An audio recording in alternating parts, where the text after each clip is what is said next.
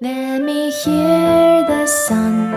of your heartbeat on my toes。觉得非常的感动，就是现在我们是三个人坐在这里，我一个女生，然后两个男生在这里探讨女性性需求，我觉得真的非常感动，就大家可以这么开明的去讨论这个话题。And I dream of you. 能不能换一个女医生？我说可以，请隔壁再重新排队。这这其实是件非常好的事情。对对对对，非常了不起的，就说明是什么？就是我们的女性的，就是对于自己的生理的需求和满足的意识，才只是在觉醒。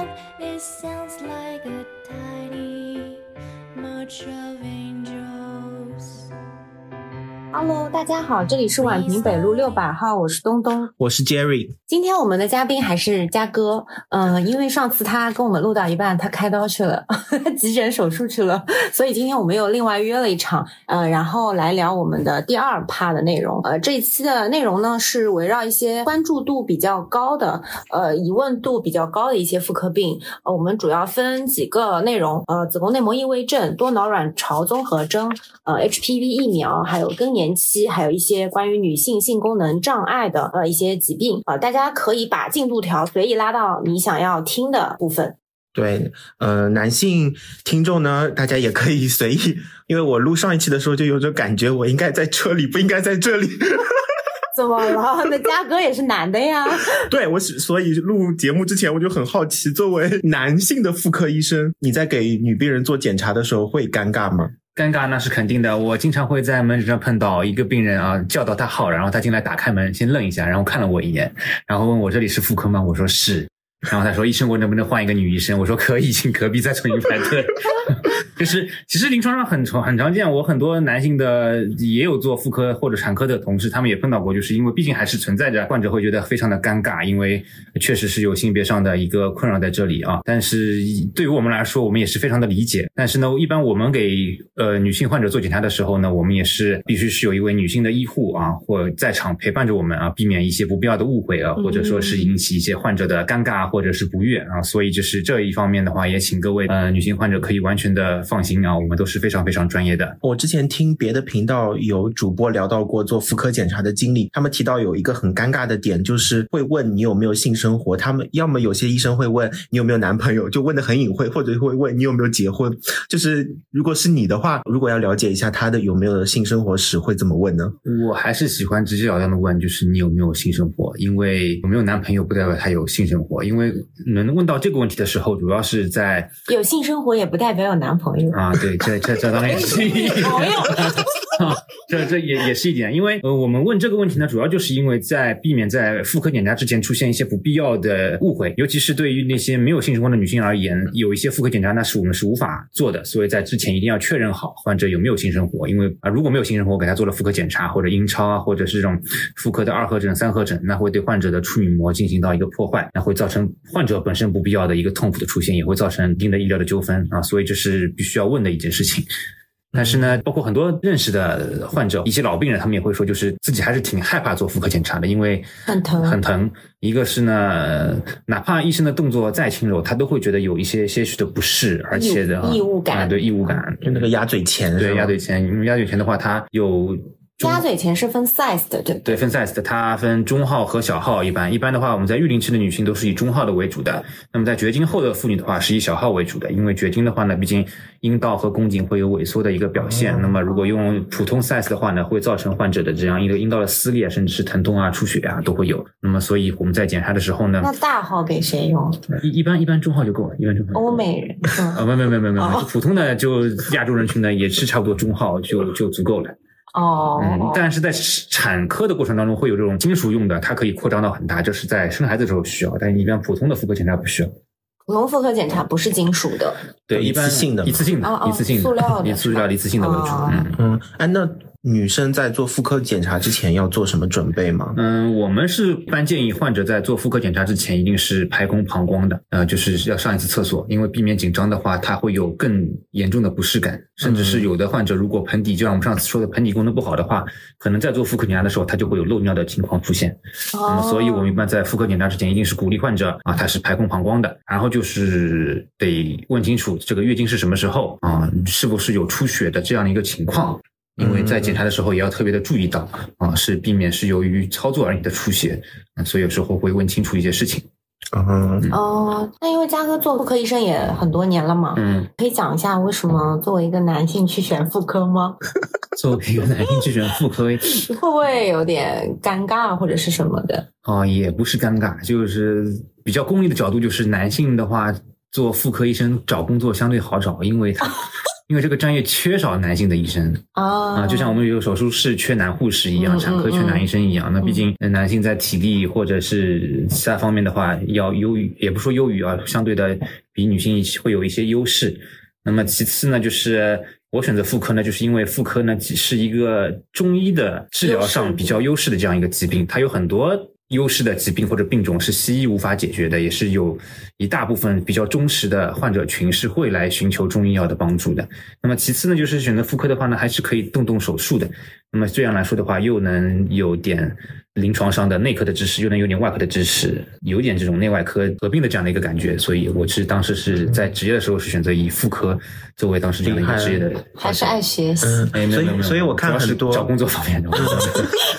嗯，那作为一名男性，就是说做了妇科医生之后，有没有觉得就是对于女性的了解更多一点，更容易共情，更爱自己的老婆？呃，其实 共情呢，倒真的谈不上，就是说，就是就换了一种不同的视角视角去看待这个疾病和认识这一件事情。就是有些时候，就是可能有些患者觉得他的疼痛啊，或者是说他的顾虑，嗯是可能是会比较困扰他的。那我会从另一方面去开解他。那么作为一个男性呢，我们是怎么考虑这件事的，或者说你的另一半会怎么想这件事情？哦那么这个会帮助患者去，或者或者患者的家庭吧，因为有的也也会有男性的家属陪来，那么我们会跟他聊一聊。那么作为患者的家属，你应该从怎么样一个好角度去出发？应该去怎么样配合患者进行治疗，或者是怎么样的一个事情？男性家属陪来还蛮不错的诶，很优秀。对，而且一般妇科的门诊不让男性进的。啊，对对对，因为一般检查室还是要保护到患者的隐私，是男性止步的，所以是检查室是肯定男性不能进去。诊室的话，一人一诊室的话，还是可以有家属陪同的。哦，明白明白。嗯好，那我们闲聊趴就结束了，我们现在进入正题。呃，首先呢，我们来聊一下子宫内膜异位症。呃，因为现在其实痛经的女性还是蛮多的，然后大部分的小姑娘就是痛经之后，她不大会去寻求医生的帮助。有的人会跟她说：“你生个孩子就好了。”然后也有人就是觉得啊，有什么气血亏虚啊什么之类的哈。喝热水，对，多喝热水。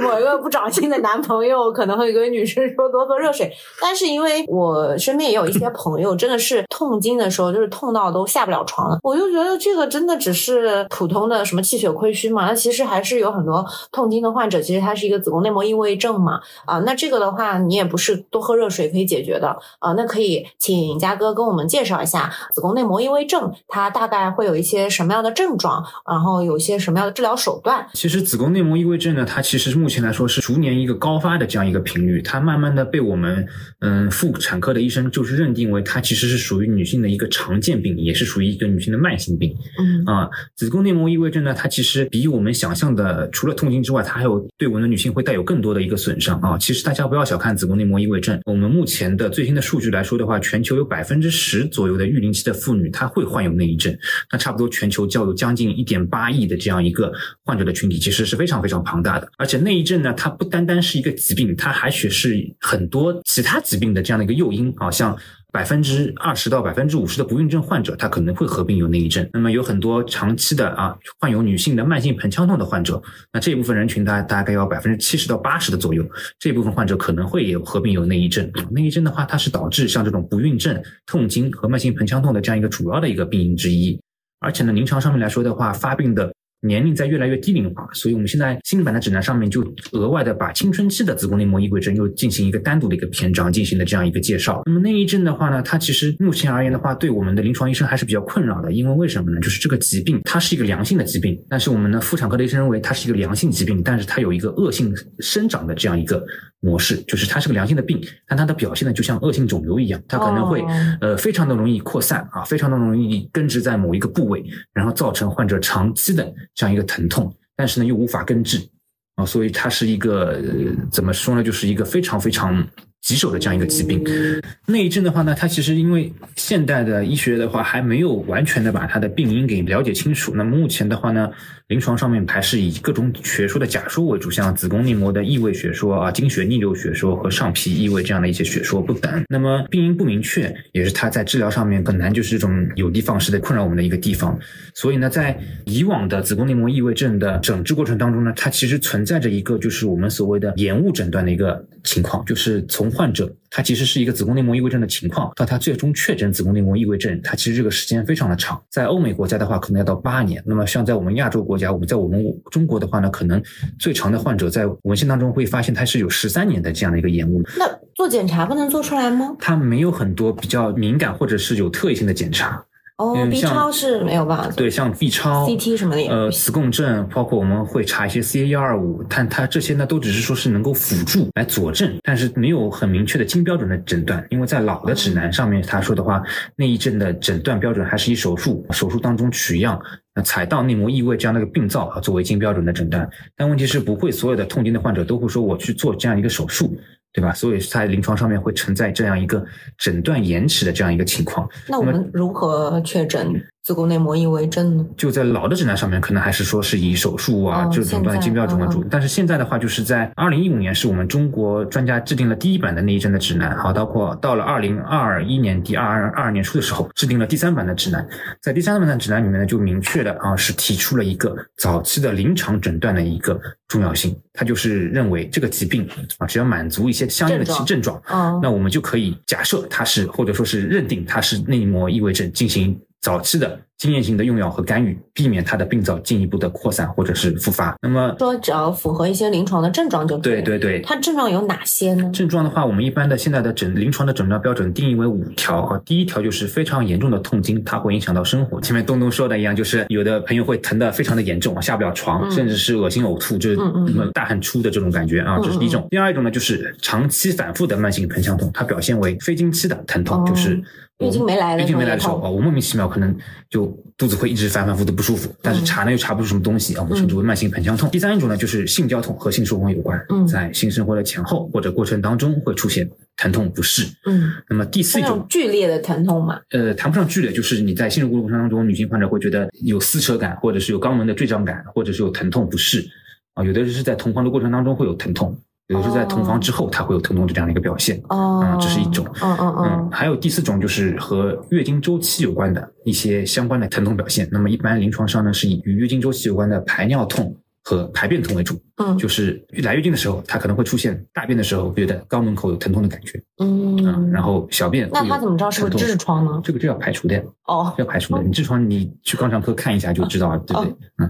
那么这我们称之为是与月经周期有关的胃肠的症状和那个排尿症状。嗯嗯嗯那么这是四种症状表现，嗯对吧？嗯嗯那么还有第五条呢，就是上述的四种表现嗯又同时合并不孕。嗯就比方说，我有严重的痛经，有不孕，嗯那我也可以作为诊断的这样一个标准。所以只要满足这五条的，或者是一条或者多条的，我们临床五条里的一条一条一条，只要符合满足一五五条里一条，它就可以诊断是子宫内膜异位症对，。我们就可以临床上对它进行考虑，它是倾向于子宫内膜异位症，那就要进行早期的干预或者治疗。因为内异症的话，如果不早期干预的话呢，它一个是会有扩散，一个是会有种植。像我们嗯，女性朋友可能听说过巧克力囊肿，对吧？嗯子宫上面有个巧克力囊肿，它就是内异造的其实是一个形成。它因为子宫内膜从宫内啊流到了盆腔里面，嗯。然后种植到了我们的卵巢上面，嗯。但是这个内膜呢是具有激素效应的，每个月来月经的时候，它会受到激素的刺激，然后这个内膜开始可能会有炎性的渗出、水肿、出血，然后在卵巢表面就造成了损伤，然后逐渐逐渐形成了这样的一个囊肿。手术的时候切开里面就是一包巧克力一样的液体，它其实是这种炎性的渗出的这样的一个表现啊啊。如果说呃发现不及时或者治疗不及时，那可能原本它只是一个小的病灶，可能到它发现的时候，它就是一个三四公分以上的巧克力的囊肿。对于我们女性患者的受孕也好，包括平时的那个生活也好，会造成一个比较大的影响。所以我们现在越来越提倡就是早期的临床诊断的这样的一个重要性。哦嗯，那我来总结一下，就是如果你有以下症状，可能提示是一个头内膜异位症，一个是痛经，它非常严重，影响到了日常生活的；还有一个是出现这种性交痛，可能在过程中或者事后也前后都有可能会有出现的疼痛啊、还有一个是一个慢性的盆腔痛，就是你月经不来的时候。那个盆腔还是会觉得有点痛。还有一个是我们和月经周期相关的一些胃肠道的症状，还有就大便会有的肛门坠痛，还有和月经周期相关的一些泌尿系统的一个症状，或者有比如说血尿啊，或者小便的时候疼痛。还有一呢，就是我们以上讲的几种，再加上。呃，一个不孕症，呃，这个五种里面符合一种情况，那就可能会提示是一个子宫内膜异位症，那建议去就医。嗯，对的，嗯，这么听起来，好像内异症的治疗方法好像只有手术是最靠谱的，是吗？嗯，并不是，因为内异症的手术其实是也根据我们对于疾病的认识来说的话，手术现在也是非常的慎重，因为手术哪怕手术之后，内异症会有很高的一个复发率，这是第一点。然后内异症的话，它其实是一个。怎么说呢？是需要在绝经之前都是需要长期管理的这样一个疾病啊。如果贸贸然的手术呢，或者说是在过程当中没有对病灶进行过好的清除，或者是有残留的话呢，容易对患者造成术后的二次复发，甚至是会造成这种更为严重的盆腔粘连或者是疼痛的这样的一个出现。嗯，所以现在的话，一般我们是根据患者的年龄啊，一个是手术时机的问题，一个是手术的过程当中对于患者生育能力的保护。因为内异症的话，毕竟还是在育龄期的女性为高发，所以很多女性她可能没有生过，或者是还有二胎需求的。但是如就像我们前面提到的卵巢巧克力囊肿啊，如果囊肿的剥离过程当中对于卵巢本身有损伤的话，那会引起卵巢功能的一个下降，那么就会导致患者过早的出现月经的一个衰退，或者说是卵巢功能下降的这样一些疾病的一个出现。所以我们一般的话，手术是以规范时机和一个长期的管理。为主的，尽可能的保证患者是通过手术能够得到利益的最大化，我们是定义为手术的这样一个标准。对于内症的治疗呢，它其实并不单单是手术，因为它还有很多就是可以通过药物，我们称之为保守的治疗。嗯，那么目前指南推荐的五大类的嗯治疗内症的药物呢，一般嗯是有这以下的几种啊，第一种就是止痛药，一般了解的就是消炎痛栓或者高锰里塞利药，或者就是什么口服的止痛类的药物。嗯，那这种呢是只起到一个对于疼痛的这样的一个管理。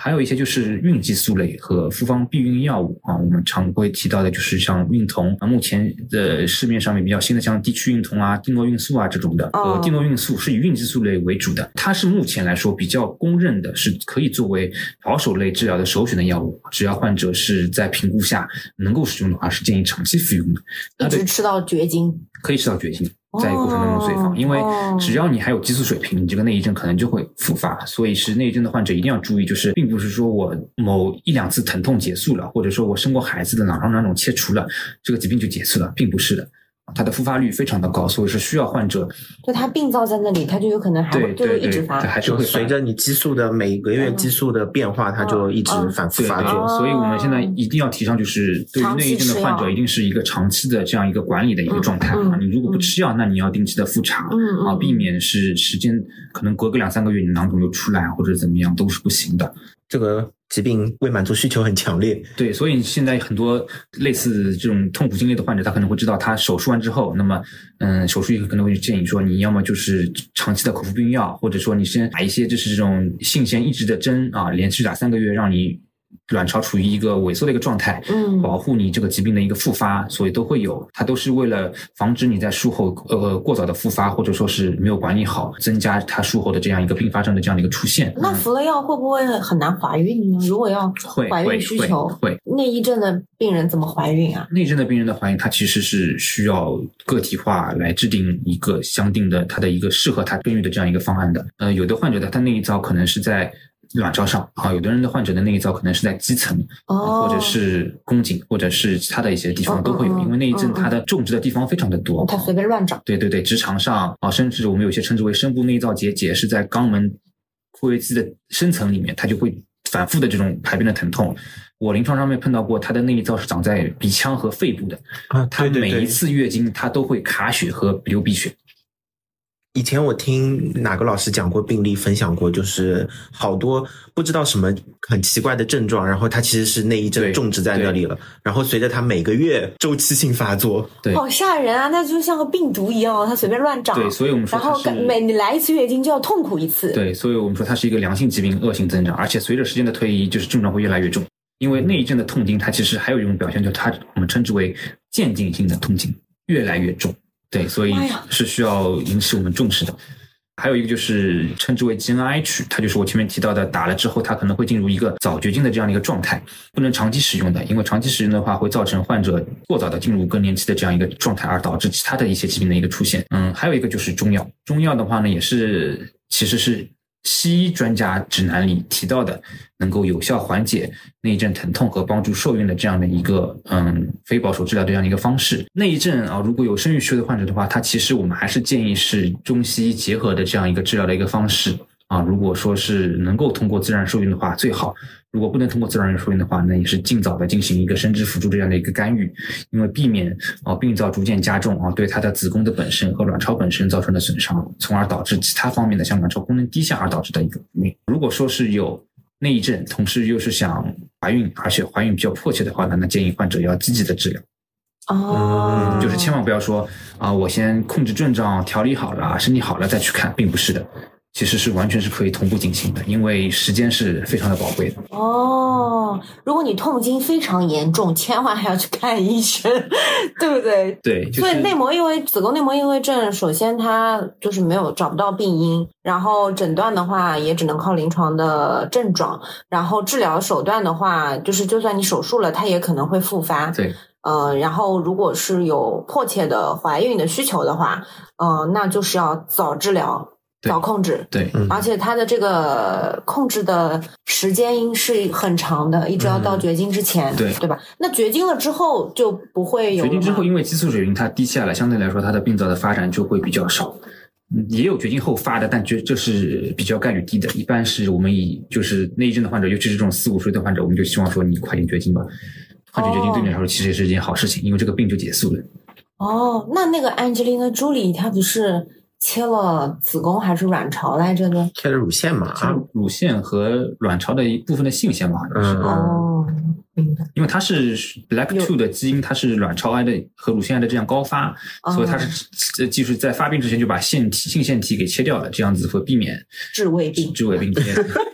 就是它的家族遗传，这样子就是可以减少它对它的损害。哦，那子宫内膜异位症真的好可怕。对，其实子宫内膜异位症是目前来说。可能它的危害被大家低估了。对，就是我们现在就是在世界卫生组织，它提倡，你们可能听说过，就是艾滋病的患者有红丝带表示，对吧？嗯。乳腺癌的患者他是有粉丝带来表示，都是呼吁社会大家的重视。其实那一阵它也有黄丝带，黄丝带就是那一阵的话，它是近两年提出这样一个黄丝带的概念，它把每年的三月定义为就是那一阵知晓月，它就是把这整一个月都是用来宣传那一阵的这样一个呼吁大家去认识疾病、重视疾病的这样一个事情。哦，我生日呢，也是你生日，是是是，你真的是天生的妇科医生，宣传大使。那我们这期节目应该放在三月份上，我的天，嗯。那讲完了子宫内膜异位症，那我们想来聊一下多囊卵巢综合症，其实也是一个妇科或者女性多发的一个疾病，就是很多女生就是可能有点激素的异常表表现出来，可能有点人有点胖，然后眉毛有点粗，像蜡笔小新一样，有点长胡子，就可能是怀疑是多囊卵巢综合症了，是吗？嗯，可是很多多囊的那个患者很漂亮哎，那个昆凌不就是多囊吗？对，多囊卵巢综合症呢，它其实不单单是妇科，它更多的是一个女性生殖内分泌的。一个这样一个代谢的疾病，它可能会涉及到妇科的问题，可能会涉及到像我们胰岛素抵抗、高血脂、肥胖这种代谢的综合征的表现，它都会有。那其实很多经常这样的患者，他说：“医生，我是多囊。”然后我说：“为什么你说你是多囊？”他说：“我 B 超里面显示有很多小卵泡。”那这个其实各位听众要知道，就是这其实是个误区。多囊卵巢综合症和卵巢多囊样表现，它其实不是画上等号的。哦，就很多患者可能会查 B 超说医生我好多小卵泡，但可能他并不是多囊，他没有症状，他没有症状，而且他不是说能打上多囊的其他的一些呃表现，像以月经稀发为主啊，或者说使用高雄激素血症啊，这样都不是的。啊。所以多囊卵巢综合症它是一个诊断综合症，综合症，它是它其实有诊断有好多好多条，嗯嗯嗯。那么以最经典的，那么是以以前的鹿特丹的诊断标准，它是分为三条。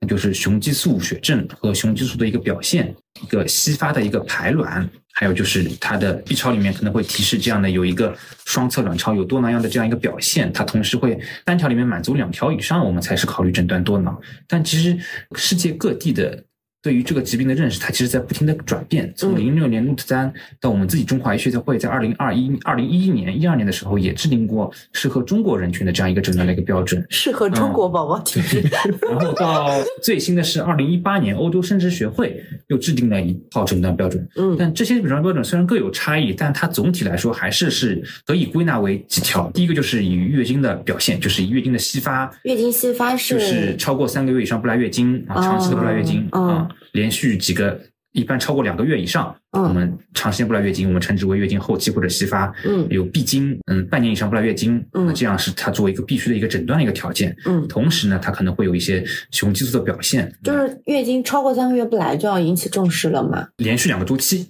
就你。比方说，偶尔一次，呃，生活很焦虑，或者是工作压力很重的情况下，嗯、他可能两个月不来月经，但他后面又好了，哦那我们这个不认为是月经后期和稀发的表现。嗯嗯嗯嗯嗯，那么还有的就是这种高雄激素的血症，就它可能会用前面杰瑞说到他的那个多毛，嗯，汗毛、腿毛非常的长，嗯。或者嘴上会有小的胡须啊，汗毛都会有，眉毛很浓，嗯。甚至是会有痤疮哦，头皮很油，嗯。甚至胸口和背上都会长痘痘这样的一个表现，嗯嗯我们称之为高雄激素血症。嗯。然后呢，其次的还会有肥胖啊，但是肥胖不是也不是和多囊划等号的，多囊的患者也有瘦的，他只是说肥胖占多数，但是他也有瘦型的多囊啊，并不是说多囊一定会胖，并不是的，那是不是肥胖的人、肥胖的女性，她的多囊的患病率可能高一些？会高一些，因为她总体的代谢会出现异常，她更容易出现这种血脂的异常，呃，糖耐量的异常啊，甚至是胰岛素的这样的一个抵抗都会有。嗯啊，所以对于多囊而言的话，嗯，治疗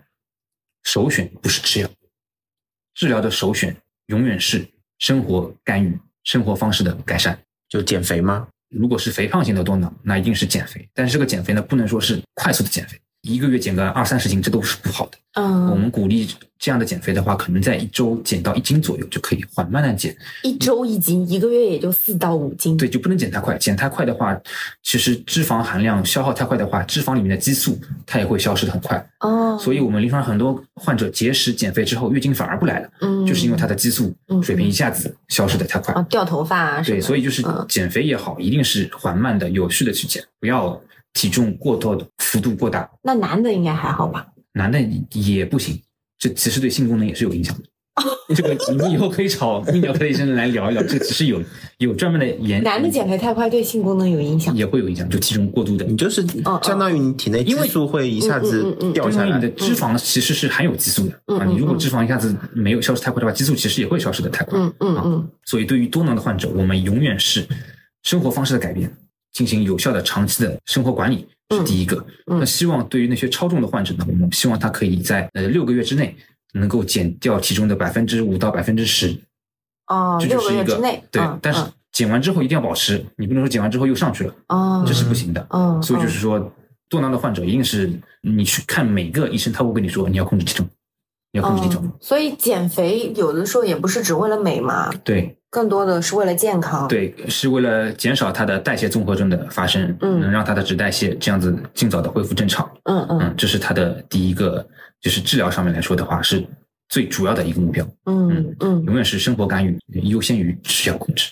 嗯。所以如果 B 超做出来有很多个卵泡，它不代表什么。对对但是它如果出现了呃月经的闭经啊，然后嗯它一直不来啊对，那就要引起重视，一定是以。症状作为必要的条件。嗯，所以患者可能我们听众朋友如果再次看到 B 超里面说两边有小卵泡，这千万不要害怕自己是多囊，因为你可能就是哦一部分的这个周期的排卵不正常或者卵巢发育异常，但并不能打为多囊，我觉哦得千万不要害怕。哦，因为你门诊是不是有很多人拿着 B 多超报告很焦虑的来找你？对，体检说两边有小卵泡，但是她月经什么都是正常的啊，生活状态也很好，皮肤啊什么都没有什么问题，可能就会被吓到。因为多囊卵巢这个疾病呢，就是它发病率很高，而且的话，嗯，随着现在科普的一些科普做的比较科普做好了比较好了，对于嗯。大家对于多囊的认识开始逐渐多加深了，嗯。因为他嗯害怕嗯自己患有多囊，因为他可能会面临着月经的不正常啊、嗯不孕啊，甚至是肥胖啊，这种嗯。都是会容易引起女性就是尤其是这种美貌的焦虑啊这种情况的这样的一个出现。嗯，所以千万不要不要随便把多囊的帽子扣到自己的头上。哎，那你之前我记得你跟我说，就是现在多囊已经不能算做一个病了吗？因为呃对于多囊这样的一个疾病呢，就是专家他也有的妇产科专家他不认可这个疾病，因为他觉得我哪怕诊断了这个多囊，对我的治疗没有多大的意义。嗯，因为多囊的患者，其实，嗯、如果听众当中有多囊的患者的话，他自己亲身经历可能也会知道啊，我看病的时候吃药，月经是好的，那可能我药一停，月经又不行，嗯，对吧？那像多囊和我们的其实子宫内膜异位症一样，它也是是一个需要长期管理的这样一个疾病，它目前来说也是无法根治的。啊，所以就说你多囊吃药了，月经能来了，那可能药一停，月经又不正常了啊，甚至有的人说代谢异常，他如果没有在很好的生活干预的情况下，他的体重在肆意的波动，或者说饮食管不住嘴的话，那他的血糖、空腹胰岛素、血脂代谢异常的话，那就会反反复复、反反复复的发，而且体重很难下降。哦，所以嗯是需要一个多学科综合管理的疾病。对对对，多囊的患者很容易胖，胖了之后呢，会反过来影响月经，然后就开始恶性循环。啊，嗯就多囊的患者，他可能喝口水都胖，他说医生我已经没怎么吃了，但还是瘦不下来。真的吗？对多囊患者这么惨，但我们的朋友他很瘦，有瘦性多囊和嗯肥胖型多囊。哦对于瘦型多囊的，他也没有很浓的那个，对对瘦性多囊的，我们的生活管理就是目标就是他不要胖。哦，明白。对，那我以前上妇科的时候，老师经常说，不管是你是有多囊还是有内异症，都建议你要早点怀孕，是这样吗？嗯，呃，谈内异症是建议可以早点怀孕，因为它的疾病是在进展的。多囊的话呢，因为它是一个排卵功能障碍，因为呃，像月经稀发也好，它的脂代谢异常也好，胰岛素抵抗也好，它都会对它的卵泡的发育造成异常，会对它的内膜的增长造成异常。所以的话，多囊的患者，他的卵泡发育不好，一是他的卵泡长不大，不能长成我们的优势卵泡，那就无法排卵，这是它不能受孕的一方面。第二一个方面呢，它的卵泡发育不好，如果排出来受孕了，但是又很容易造成流产。哦，也很容易有早产对，啊，这种，就因为是质量不它会出现，是很好，对它会。出现就是孕期孕酮降低这样的一个表现。哦，所以对于多囊的患者哈来说的话，如果是考虑生育的，那它也是需要一个系统性的、规范的这样的一个个性化的一个评估。你要做很多检查，你看看到底是雄激素高还是胰岛素抵抗啊，甚至有的人可能泌乳素、甲状腺都会有异常。那么我们要根据他的异常的指标的情况，呃，为他量身定制一套适合他的这样一个受孕的这样的一个方式。嗯他是需要先纠正激素水平，嗯还是需要促排卵的治疗，甚至说促排卵之后啊，受孕之后，他需要早期的进行过早的进行就是保胎的这样一个治疗，嗯都是需要的。嗯嗯嗯嗯所以说多囊患者并不是怀不上，他只是难怀难怀，而且怀完之后会比普通的女性多出一些问题。嗯嗯，就可能跑医院要勤快一点。对，嗯因为我们经常会碰到多囊的患者怀孕之后，就是小孩发育不好流产啦，然后如果一两次之后可能会形成一个习惯性的流产，这种就对生育心理上也是压力很也大。大。嗯，因为我的大学室友，她就是多囊卵巢综合征，然后当年你跟她说让她早点怀孕，她就听了你的，妈 很快就去怀孕了。但她跟我，她那个时候说，她说她以为就是她要奋斗一阵子，结果第一次就怀了，第一次备孕的时候就怀了，嗯，那可能也是因为正好年轻嘛。个体的那个个体的差异，差异还有多囊的时候，它也是有诱发的优质卵泡能够排出来。对他，但他小朋友的确是早产了蛮长时间的，生出来的时候也很小。啊，嗯嗯，然后呢，我们想来问一下关于 HPV 疫苗嘛。现在 HPV 疫苗已经不像前几年那么紧俏了，嗯然后在国内就是也是可以打到九价的，嗯呃，然后也没有年龄限制，现在好像是五十五岁之前啊。好像就可以了。之前的时候是在内地是要二十八之前吧？最早是二十六之前，嗯，二十六之嗯前，其实嗯，HPV 疫苗呢，它其实是目前我们呃宫颈癌是我们目前人类唯一能够明确它是 HPV 高危性病毒持续感染形成癌变，嗯它这样一个病因，那么它是可以说是目前唯一的癌症里面能够明确病因的这样一个呃肿瘤。嗯那么 HPV 疫苗呢，那也是我们目前人类唯一已知的能够预防那么 HPV 感染的这样一个手段。嗯所以从这个疫苗一上市至今，那么就是一直是备受就是相关的专家推崇，也是备受我们女性患者所推崇的。确实是，像零八年他的德国科学家，他因为发现了 HPV 和宫颈癌的关系，还获得了当年的诺贝尔医学奖。嗯，其实是非常了不起的这样的一个人类的一个伟大的这样一个发明吧，其实是能说。那么 HPV 疫苗呢，其实是对于女性来说的话，它其实是鼓励是尽早接种。它为什么叫尽早接种？指南上面优先推荐是九至二十六岁，尤其是希望她在十七岁之前没有性生活之没有性生活前，之前，就是在暴露初次在性生活之前接种，嗯，嗯所以它其其实是国外是推荐是九到十七岁。而且推荐男生也打，男生因为 HPV 男性的 HPV 疫苗其实目前还没有上市，只是说有这打的也是那个吧？因为我朋友男生在对美国打是打，就了但是国外上市了，好像嗯对，就是唯一针对男性的 HPV 疫苗，其实还没有，目前来说还没有明确的上市，起码国内还没有，也嗯只是国外的话，也只是美国部分几个州会有，也嗯，没有还没有到完全推广的一个嗯程度。那只是说现在男性也可以鼓励去检测 HPV，嗯嗯呃，这样是一个问题。嗯嗯 HPV 疫苗呢，就是鼓励尽早的去接种，嗯。然后其实不用焦虑纠结九价、四价、二价，嗯，因为虽然说现在九价推广了，但是预约的话是需要有点时间的，对吧？其实二价它就是预防十六和十八，就是我们 HPV 最厉害的两种。嗯。那么 HPV 大家不要恐慌，我们这里经常有很多女性患者会说 HPV 呀，她的第一反应是一我是不是癌，第二我是不是得了性病？因为 HPV 分好多好多种，对高危、低危，，HPV 它其实我们目前人类能检索到的，它有两百多型，两百多种亚型，其中呢有四十种亚型它是可以引起我们的宫颈的一个疾病的。嗯然后其实根据地域的不同、人种的不同，它对于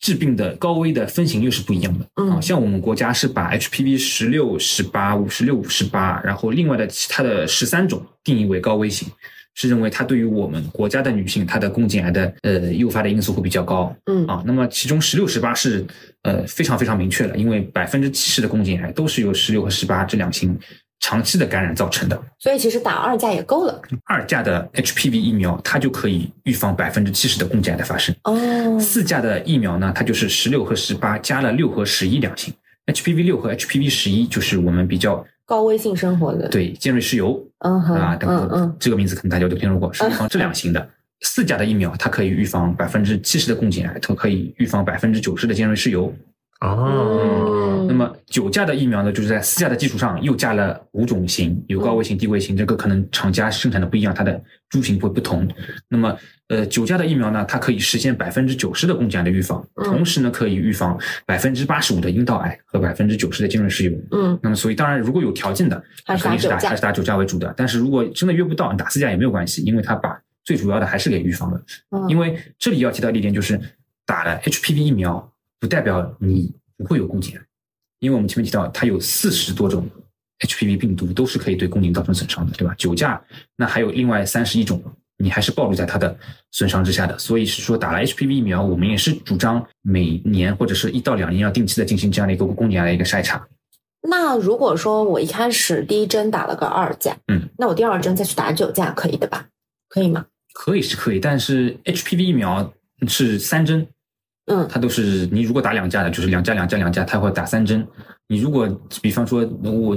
之前就是国内还很紧俏的时候，很多女性就打了两价和四价，嗯对吧？她想再打打九价，可不可以？可以打，嗯，没有说文献支持，嗯，就是你打打了没用或者是怎么样。但是一般的话，建议你是间隔一到两年以上再去打。哦，就重新打，就是重新开始一个周期。对对对对对，对哦一到两年以上。嗯，我们群里面也有听友问，他想了解一下他打完之后体内的抗体的水平怎么样？你觉这个是有必要的吗？呃，没有必要，因为你打完之后，它其实抗体是在的。目前最早上市的疫苗到现在其实也将近要十多年的时间了。其实，在国外有人检测过患者体内的抗体水平浓度，还是其实还是很高的。哦，嗯，所以就你并不用担心说你打了疫苗以后，你可能会多久之后这个疫苗会无效。那么目前来说的话，它的十年以上或者说十五年以上的有效期还是存在的。嗯，啊，所以说没有必要说是去没有必要检测再去检测对对对对对，就是它肯定会在。对，嗯，就不用焦虑这个，问题，不用焦虑这个问题，就是与其焦虑，还不如定期的随访，这是非常重要的。大家就是千万不要害怕 HPV，因为百分之八十以上的女性一生中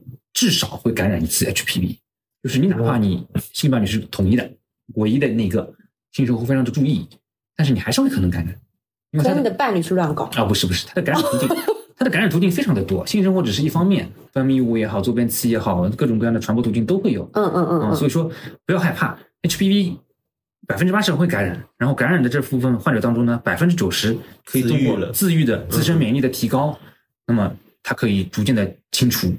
啊，只是说可能会需要一点时间，或者说需要一点药物的干预或者支持，并不用害怕说我得了 HPV 我一定会宫颈癌或者怎么样，并不是的。所以这个是需要缓解一下大家的一个对于 HPV 认识的这样一个焦虑。嗯，因为只有不到百分之一的感染的患者，他会慢慢的发展为从 HPV 感染到宫颈的癌前病变，进一步到宫颈癌。嗯，这个时间是很长的，一般要超过五年以上。嗯就是你在没有任何干预的情况下，就是放任这个病毒在攻击你的宫颈。但这种情况在像我们目前来说，国内的话，一二线城市还是比较少，因为现在宫颈癌的筛查确实是是体已经每年体检对对对，它也会有已经是呃非常普遍非常普遍，非常普遍。嗯 WHO 它是希望二零二二年的时候，它喊出了一个口号，就是希望能够消灭宫颈癌。多久啊？消灭宫颈癌？他提出了一个消灭贫困一样。他对对对，有点类似。他提出了一个九十七十九十的一个口号，就是希望百分之九十的十五岁的女孩嗯能够在之前打掉疫苗，嗯嗯嗯百分之七十的妇女就是在三十五岁到四十五岁之间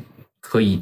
进行一个高精度的，就是宫颈癌的筛查，嗯嗯就是我们平时可能 HP、TCT、HPV 这样的一个筛查。嗯百分之九十的那宫颈查出来有问题的患者能够得到早期的治疗。嗯嗯啊，如果我们能够完成达到这三个目标的话，就是我们人类有希望在二一零零年，二零三零年。啊，二零三零年，嗯，如果在能在二零三零年达到这个目标，那我们有希望在本世纪消灭宫颈，哇哦这是目前人类唯一的一个有信心提出的这样一个口号。二零三零年我还没死，我可以看到。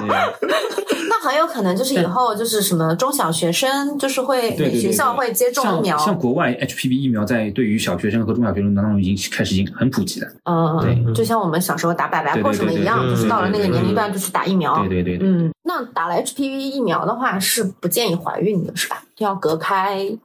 半年。打 HPV 疫苗，嗯，你是可以怀孕的，只是说你怀孕之后不建议再打了。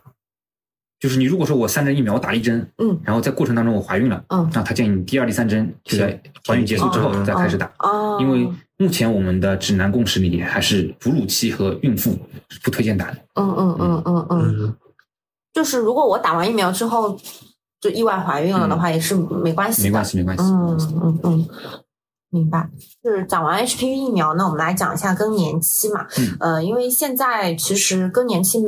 个体差异比较大，有的人嗯他那个持围绝经期时间特别长对，然后他那个很多症状也都蛮严重的。对然后你绝经之后，他一下子激素水平没有了之后，整个人身体都很不舒服。嗯，呃，那我们来讨论一下更年期，说是不是越晚绝经越好呢？嗯，其实并不是，因为更年期这个疾病呢，其实也是一个我们人类在不断认识它的一个过程。因为嗯尤其像我们中国，我们中国在建国初期，对吧？平均女性的寿命只有四十九岁，嗯，那她可能还没有经历到更年期，她可能就已经还没绝经就死了就死了，真的就是这个样子。所以，呃，随着我们生活质量的一个提高，对吧？我们女性的年龄嗯越来越大，那么平均年龄现在上上上海这种地方都是要八十几岁了。那么嗯她对于绝经后，她有三十年的时间都是在绝经后这样的一个状态啊。那么是不是说绝经越晚越好？其实并不是的。我在门诊上很碰到很多绝经前后的女性，她说：“医生，我还是希望能来月经。”对，我觉得我来月经就像一次排毒一样，我 舒服很多。中国女性真的很爱排毒，就是来月经就是排毒。他就觉得哦，我一定要来月经，不来月经我会老得特别快啊。其实嗯，只能说就是顺其自然。中国女性的平均绝经年龄普遍在四十九至五岁五十岁。那么欧美国家由于它的饮食结构的不同，他们可能会比我们晚两年。欧美国家在五十五十二岁左右会绝绝经。嗯嗯但是，嗯，并不是说越晚绝经越好啊，因为如果五十五岁还没有绝经，其实要特别注意，因为你没有绝经，代表着你身体里面还是有一定的雌激素水平的，嗯过多的雌激素水平会对你的乳腺和卵巢造成影响。嗯所以，如果晚绝经的女性，内膜的刺激、内膜增厚、乳腺癌的发病、那个卵巢癌的发病，都会有一定年龄几率的比较高。几率会提高一点点啊。嗯所以，并不是说越晚绝经越好。啊，嗯啊，永远是顺其自然，该什么时候该绝就绝该绝就绝，就千万不要。我们很多女性测了卵巢功能其实已经没有了，就到绝经期状态了，她还是希望一定要自己能来月经。那其实这也并不是没必要没必要勉强啊，真的没有必要勉强。过早和过晚的绝经都是不好的。所以我们上次也跟内分泌科的医生聊过，绝经期、围绝经期是不是要补雌激素？嗯，其实是可以补的，因为围绝经期补雌激素，它其实也是一个比较个体化的这样一个方案啊。我们称为围绝经期补激素，它其实有个叫窗口期，在六十岁之前和你绝经后十年之内，嗯这段时间你是可以补充雌激素的，而且呃如果症状更年期症状比较明显的，甚至说是越早补越好，这样子可以减少你像这种血管收缩异常、我们烘热、出汗、高血压的这样的一个表现，骨质疏松的呃这样一些并发症，甚至是激素水平下降的话，有的女性会觉得干燥、表现为就是外阴的瘙痒，嗯皮肤的干燥，哦嗯嗯嗯性生活的不适，嗯这个都是会有的。所以早期小剂量的激素都是比较安全的，但是它会给你做一些检查，你肝肾功能、凝血功能本身的乳腺是不是有异常，能不能吃这些药，就会给你进行一个评估。如果合适的，那你是可以吃这些药的。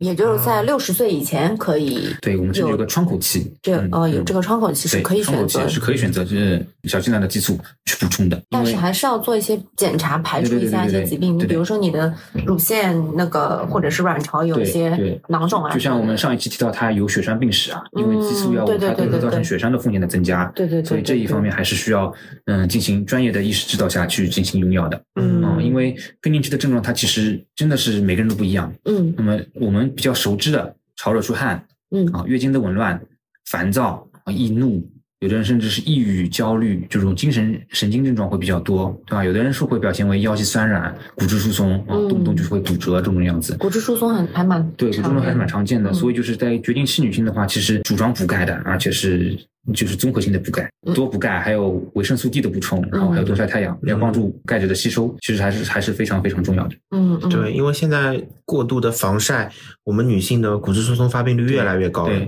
对，其实没有必要，嗯，该晒太阳还是要晒晒太阳的。而且是对于这种更年期的话，它的症状其实非常的明显，就是我们的尤其是绝经前后的女性妈妈级别的嘛，她们就是非常的能扛。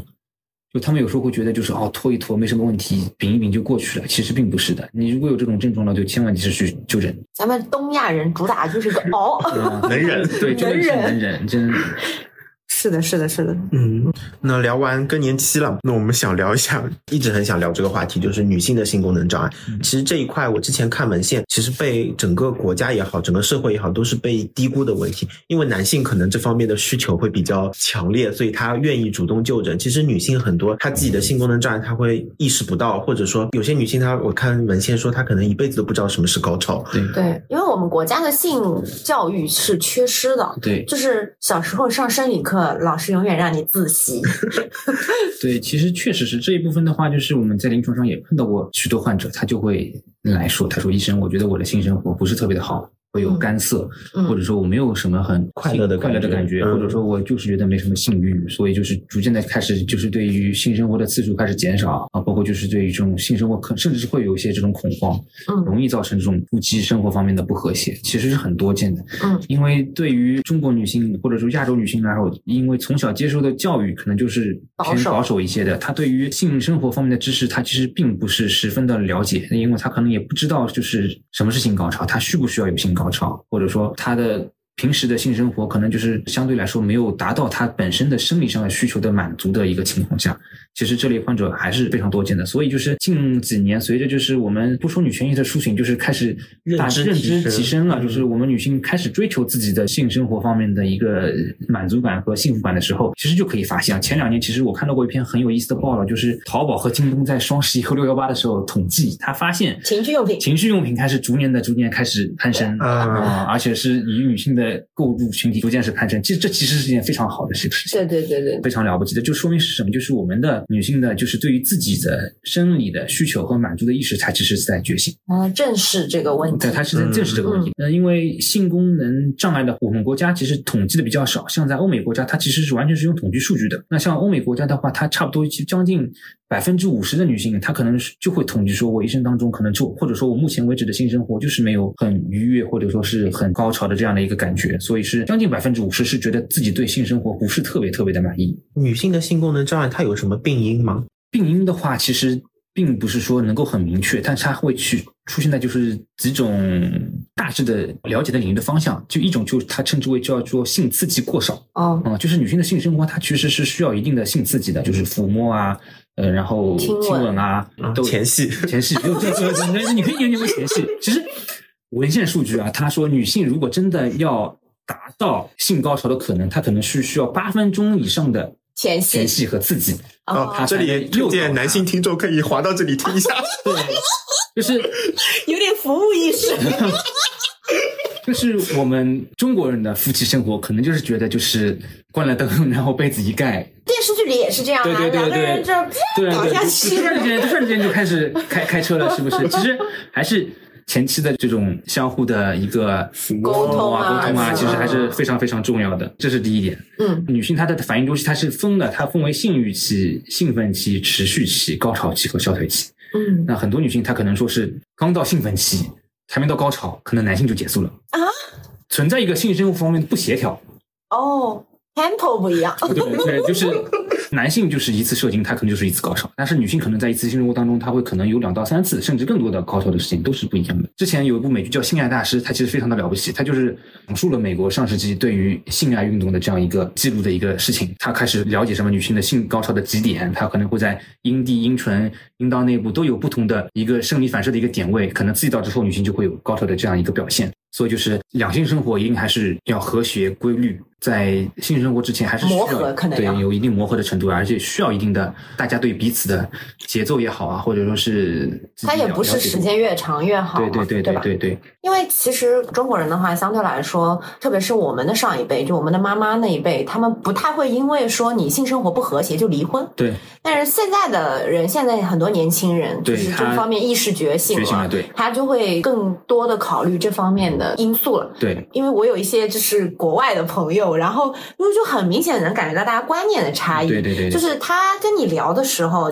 比如说他聊一个男生新交的那个男朋友或者是 date 对象的话，他也会。跟你直接说啊，我觉得那个男生那方面不行，我就要跟他分手。其实第一次听到这个的时候，我还是会觉得啊，那你就因为这个跟他分手吗？然后我那个朋友就说，那不然嘞？其实其实这还是很对的，因为对对对和谐的夫妻生活在婚中其实是非常非常非常重要的。嗯哼，这而且是可能说是被我们淡化，或者是被我们上一辈的人淡化的这样的一个观念、嗯啊，他们可能就觉得呃谈性色变嘛。那对对，就是提到其实并不是。嗯像我在门诊上碰到过很多女性中老年女性的患者，她其实她还是有性生活需求的。像我碰到过最岁数最长的一位女性患者，她是七十几岁，她是丧偶之后又交了一个比她小一点岁数的男朋友，哇哦，然后五倍楷模。然后，但但他真的非常的了我就，非常的幽默。她就说：“医生，我又找了一个男朋友，我发现我跟他同房之后，我又有这样一个高潮的一个感觉。哇，但是由于身体可能他各方面身体不行，他说骨质疏松骨质也也不是骨质疏松，就是这种，毕竟年龄在那边。他说他希望吃点药调理一下，能够让他更多的有这种的感觉。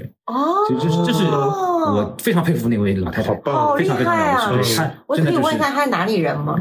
上海老太太，哦她是跳广场舞认识的。跳广场舞认识的男朋友。对对对。哦，然后这里这里要提一句啊，就是中老年男女的性生活需求其实还是很大的。对对对对对，很多老年朋友可能会觉得哦，岁数大了也不行了，就是不不做了。其实并不是还是个人呀他还是有这方面的需求的。如果听众里面你们的嗯有中老年听众，或者是说你们的听众里面父母爷爷奶奶对，要鼓励他们，还是要有自己的性生活。可能是频率不会像以前这么高，但还是需要是有的。对，以前网上有一个帖子很火，就是一个呃女生她发的，说她发现她奶奶在看黄片，她发出来的意思是她觉得很羞耻，我的奶奶为什么要这么做？他让我觉得很丢脸。大家也很正面嘛，在那个评论下面都在告诉他说，你不应该觉得为你的奶奶羞耻，而是你应该去想一下，你奶奶需要有这样的需求，因为她奶奶丧偶嘛。嗯，对那对她有这样子的需求，她为什么不能看黄片呢？对对，其实是的。我们国内的话，像以前哪个大学，中山大学还是哪个大学，他曾经做过就是这种调查，谈到类似像这种自慰的一个表现，女性的需要自慰的其实人数也不在少数。嗯，所以他就会觉得，就是我性生活或者说我有这方面需求，但是我没有在我的同伴上面得到满足的时候，他可能会寻求进一步的成人用品也好、玩具也好，他可能会去追求这一方面的这种感受。其实这是完全积极正面的，因为也是对自己心理的一种释放，其实完全是值得鼓励的一件事情。只是大家控制好频率，注意卫生啊。哦，对，那说到这方面嘛，对于自慰这件事情，有没有一些什么注意事项？注意事项其实最主要的还是就是注意卫生、干净啊，尤其是洗手、清洗外阴啊。如果是用成人玩具啊，或者是这些的，一定要不要太锐利 啊。这这这这真的就是我急诊碰到过好多，就是异物嵌顿在阴道里面，或者说直肠里面，然后来医院取出的都是有的，阴道的损伤啊、撕撕裂裂啊、出血啊就是什么的。然后哦还是建议选择就是这种不要太有棱角的，就是太锐利的东西。哦嗯，然后温和一点温和一点，温和一点，温和一点。用完之后也及时的清洗，哦保持干净就可以了。因为哦毕竟女性的生理屏障非常的好，因为我们一直说女性她有三重生理屏障。嗯首先，她的外阴，她的阴唇嗯就像一扇门一样是关在那里的，嗯对吧？阴道，阴道它是一个弱酸的一个环境。嗯那么宫颈，宫颈表面有一层宫颈凝血栓，它是弱碱的一个环境。嗯女性的天然的生理防御屏障是非常非常的好，嗯，只有当性生活的时候，它是一下子能突破这三重屏障。哦，哦，所以细菌不太容易对侵略进去的，又是酸又是碱，就是冰火两重，天。所以就是 对。你在说什么？其实确实是，就是你你酸性环境下，对吧？就是可以消灭掉油分，结果好不容易活下来的那部分又碰到一个碱性环境下，就又没了。所以所以确实是，就是注意卫生就可以。那如果一直没有性生活，他是不是就很健康？比如说性冷淡的话，那也不是吧？是也也谈不上健康，也有就是这种对于女性就是对性生活一就一点需求也没有，嗯你不能说她是有病态，对吧？只是说她对啊，那一直没有性生活的话，他那个环境就很安全，他没有义务的入侵。我觉得这个还是个体的嘛，就是如果你自己确实是不需要，跟你不知道你需不需要还是不一样的对。还是不一样的哦，嗯是的，是的。那如果说自慰的话，它有没有一些频率的限制？因为男性他手淫肯定是不可以，就是说很频繁的。你笑什么？你说的好自然，科学好。其实，嗯，怎么说呢？它频率就是没有固化的一个频率，就是以前在国外它有一个公式，嗯啊，还有公式。对，就有公式，就是它的公式是年龄，比方说你今年是二十九岁，对吧？它它就是说是二乘以九就是十八，嗯嗯，他就认为十天里面你可以有八次性生活。哦，啊，就比方说，它是它反正是一个乘积的一个和，就是它的个位数是你的这个年龄段可以有的性生活的这样一个频率。随着年龄的上升，这个数字可能会慢慢慢慢慢慢减小。率来说的话，就是我们国家的公式就是你是就是量力而为，啊，量力而为，量力而为只要你俩都受得了就，行。因为过度频繁的性生活呢，其实也会造成呃像阴道炎啊，或者是这种宫颈的炎症的这样一个出现，也是不是特别的好的。嗯嗯，对，而且我之前看一个病例，就是说一个神经外科用神经调控来治疗性亢奋，这个女性她就是绝经之后，她的性需求还非常的强烈。其实如果你次数过多的，你这个需求过度的话，其实也是一种病态的表现。对对，这里就要提到，就是就是如果说频率过高，或者说过度的频繁使用通过自慰来获得性高潮的话，可能会存在一些在和伴侣在发生性关系的时候，可能会就是出现一些性冷淡的这种不悦感。所以，如果当有这种情况的时候，就是建议不要再去使用自慰这样的一个方式，因为它过一段时间可能就会状态就会消除，你又会可以恢复正常。哦，因为他自我 满足了之后，对对对对对很难被别人满足，对对对是吗那那是不是他的敏感度会下降，所以是会建议你禁欲一段时间之后再重新恢复。那是不是拉拉就很懂对方的需求？不知道呀。妈呀，这个尺度哎呀大！这集能播吗？那还会有就是有一个叫什么梦交，对，梦交它其实是种生理现象，尤其是在青少年的时候，青春期的男孩子可能会有遗精的这样一个表现，嗯这是完全他在荷尔蒙不平等的时候会出现的这样一个症状。但是如果成年男性也会有的话，那说明属于一种病态的一个表现啊。啊、成年男性如果过度的就是梦遗，我们称之为遗精的话，那说明是一种身体亏虚的这样一个表现。哦，要吃点中药了。对，那他其实可能是需要就诊，甚至说是要禁欲一段时间。嗯青春期是完全正常的。嗯，那录完这一期，我觉得非常的感动。就是现在我们是三个人坐在这里，我一个女生，然后两个男生 在这里探讨女性性需求，我觉得真的非常感动。就大家可以这么开明的去讨论这个话题，而且嘉哥是作为一个男性的妇科医生，从他的男性的角度，呃，能够做到这么关爱女性、尊重女性，呃，希望。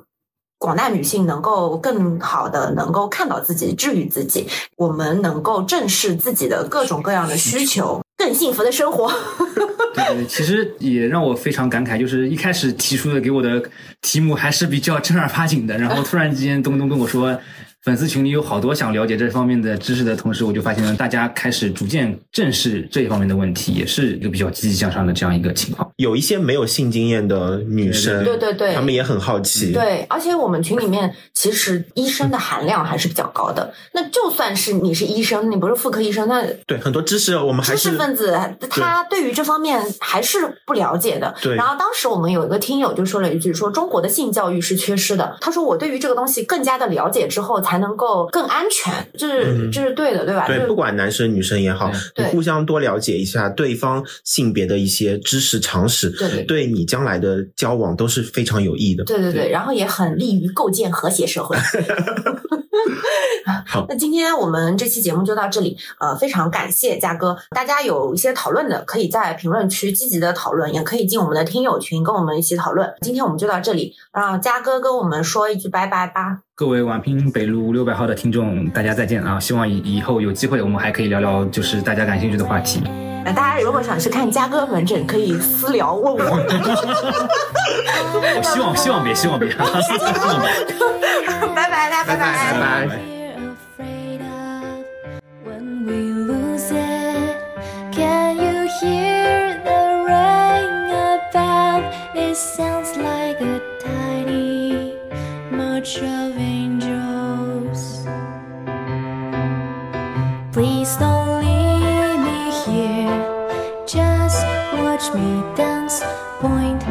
it whenever we meet. It rains cats and dogs. I'm a little so keen.